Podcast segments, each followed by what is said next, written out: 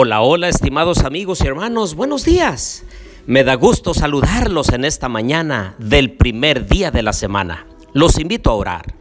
Querido Dios y bondadoso Padre, venimos ante tu presencia, Señor, para pedirte bendición para esta semana que está comenzando. Ayúdanos a depender de ti y poner toda nuestra confianza en la roca eterna que es Cristo Jesús. Lo pedimos todo en el nombre de Jesús. Amén. Bien, les doy la bienvenida a nuestro estudio y reflexión de Jonás capítulo 2. Les habla su amigo y hermano Marcelo Ordóñez desde el puerto de Veracruz, México. Abran su Biblia por favor en Jonás capítulo 2 y los invito para que lean detenidamente este precioso capítulo que narra la oración tan extraordinaria de este hombre, de este profeta, que aún en tiempos angustiosos decidió clamar a Dios y buscarlo de todo corazón. ¿Y cómo no buscarlo si estaba en una angustia desesperante? Estaba dentro de un pez que Dios había preparado previamente para rescatar a su siervo y llevarlo al lugar donde él le había asignado. Vean lo que dice el versículo 2. Y dijo, invoqué en mi angustia a Jehová y él me oyó. Desde el seno del Seol clamé y mi voz oíste.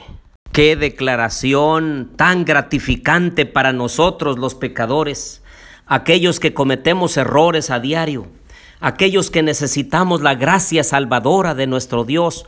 Cuando clamamos a Él, Él nos oye, Él escucha nuestras plegarias y las contesta en el momento y en la forma que solamente Él lo sabe hacer.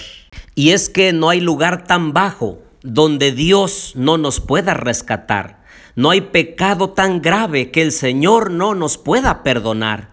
No hay situación tan difícil de la cual el Señor no nos saque de allí con brazo fuerte y mano extendida. Porque su amor para con nosotros es tan grande y se goza tanto en responder nuestras súplicas y nuestro clamor cuando le hablamos a Él con todo el corazón. De esa manera nos narra Jonás cómo él sintió la muerte, cómo se envolvió con las corrientes de aguas y hasta menciona que las algas marinas se le enredaron en la cabeza. Pero vean el versículo 7. Cuando mi alma desfallecía en mí, me acordé de Jehová, y mi oración llegó hasta ti, hasta tu santo templo. Este versículo nos anima que cuando estemos en problemas, en crisis, en necesidades, en complicaciones, en enfermedades o incluso en la sombra de la muerte, debemos nosotros buscar a Dios y el Señor está dispuesto a levantarnos con su brazo poderoso Debemos acordarnos de Dios siempre y elevar una oración hasta el Señor y entonces esa oración llegará hasta el trono de la gracia en donde alcanzamos oportuno socorro en cada una de las situaciones humanas que nos aquejan. Y el versículo 9 dice, mas yo con voz de alabanza te ofreceré sacrificios, cumpliré lo que prometí porque la salvación viene de Jehová. ¿Cómo no iba a estar agradecido este hombre? Porque aún en medio de las aguas el Señor lo rescata con un pez. Y entonces dentro del pez él ora y el Señor lo mantiene con vida. Está dentro de el pez tres días y tres noches y entonces él entiende que Dios le está dando otra oportunidad, una segunda oportunidad. Ah, queridos hermanos y amigos, ¿a cuántos de nosotros el Señor no nos ha dado una segunda, tercera o cuarta oportunidad? Porque el Señor es un Dios de amor y Él quiere que nosotros cumplamos con la voluntad de Él, que cumplamos el propósito por el cual Él nos trajo a esta tierra.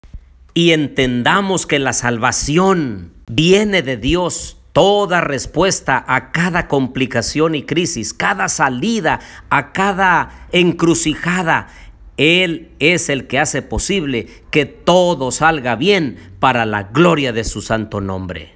Y miren el versículo 10, qué contraste. Entonces Jehová dio orden al pez, el cual vomitó a Jonás en tierra. Qué diferencia del profeta. Dios mandó al profeta a ir a Nínive para predicar un llamado al arrepentimiento y él desobedeció.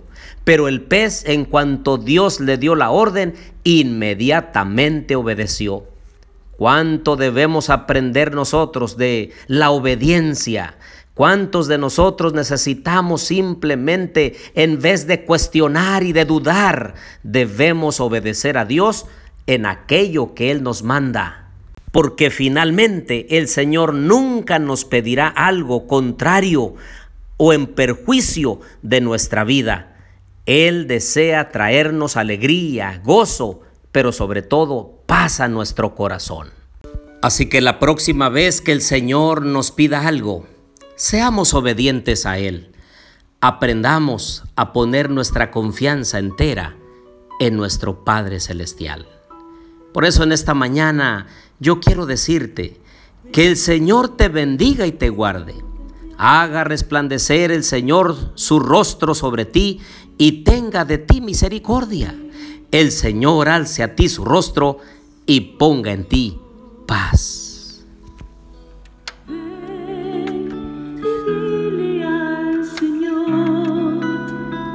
necesito